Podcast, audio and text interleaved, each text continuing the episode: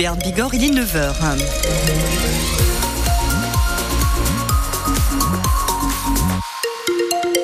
Du soleil ce matin, mais le voile nuageux va devenir de plus en plus épais. Le ciel sera couvert en fin de journée et des maximales, eh bien, il va faire chaud cet après-midi. Oui, 18 à 22 degrés. J'espère que vous avez prévu euh, de quoi vous mettre en t-shirt, hein, puisque, euh, par exemple, à Bagnères, vous aurez 18 degrés ou à Pau, 22 degrés pour euh, cet après-midi. Nous allons parler de la Saint-Valentin, le moment de prouver son amour. Est-ce que vous êtes prêts? Vous pouvez venir témoigner ce matin entre 9h et 10h nous aurons notre spécialiste qui est sexothérapeute qui pourra répondre également à vos questions. Mathias Kern, une grève à la SNCF en pleine période de vacances scolaires. Et ça tombe mal pour celles et ceux qui ont prévu de, de partir en train ce week-end, mais c'est aussi un bon moyen pour les syndicats pour mettre la pression sur la direction. La CGT et Sudrail appellent les contrôleurs à cesser le travail dès demain soir jusqu'à lundi matin 8h. Et la grève risque d'être suivie. Selon les premiers chiffres donnés, 70% des contrôleurs sont prêts à suivre le mouvement. Des contrôleurs qui demandent notamment l'augmentation d'une prime. La SNCF de son côté doit dire dans la journée les trains qui sont maintenus et ceux qui sont annulés. Christophe Fanichet, le PDG de SNCF Voyageurs, il espère un service pas trop dégradé. L'objectif, hein, c'est d'assurer un TGV sur deux qui circule ce week-end avec trois priorités très claires. On va faire partir le maximum de trains à la neige. L'objectif, c'est d'assurer les départs à la neige et les retours à la neige. Et là-dessus, je suis confiant.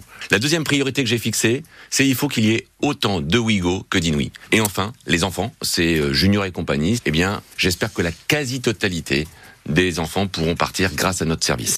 L'objectif d'assurer donc un TGV sur deux, indique SNCF Voyageurs ce matin avec priorité donnée donc euh, vers la montagne, vers les Pyrénées et vers les Alpes donc pour les départs à la neige. Nouvelle journée d'action chez Safran ex-Turbomeca à aujourd'hui. L'intersyndicale mobilisé toujours pour demander de meilleurs salaires pour les salariés.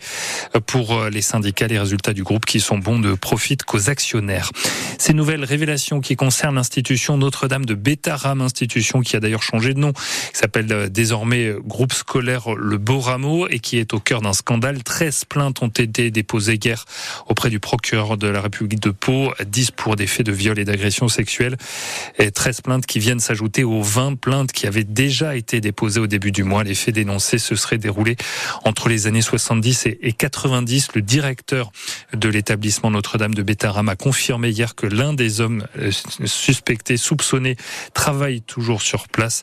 Sujet à retrouver ce matin sur francebleu.fr.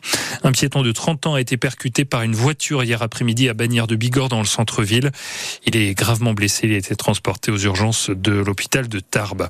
L'hommage national à Robert Badinter aujourd'hui en public et en plein air, place Vendôme à Paris, devant le siège historique du ministère de la Justice. C'est la première fois qu'un tel hommage y est organisé. Là-bas, cérémonie ouverte au public avec discours d'Emmanuel Macron tout à l'heure à midi.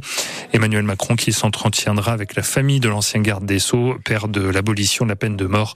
Moment dommage donc avec la polémique qui va avec la famille a fait savoir qu'elle ne souhaitait pas la présence du Rassemblement national ni de la France insoumise, une demande que le RN compte respecter contrairement à LFI qui sera représenté par deux élus tout à l'heure.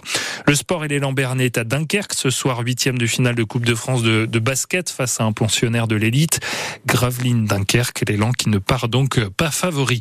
Et puis les choses sérieuses débutent ce soir en foot pour euh, le PSG en Ligue des Champions, huitième de finale aller face au Basque de la Real Sociedad.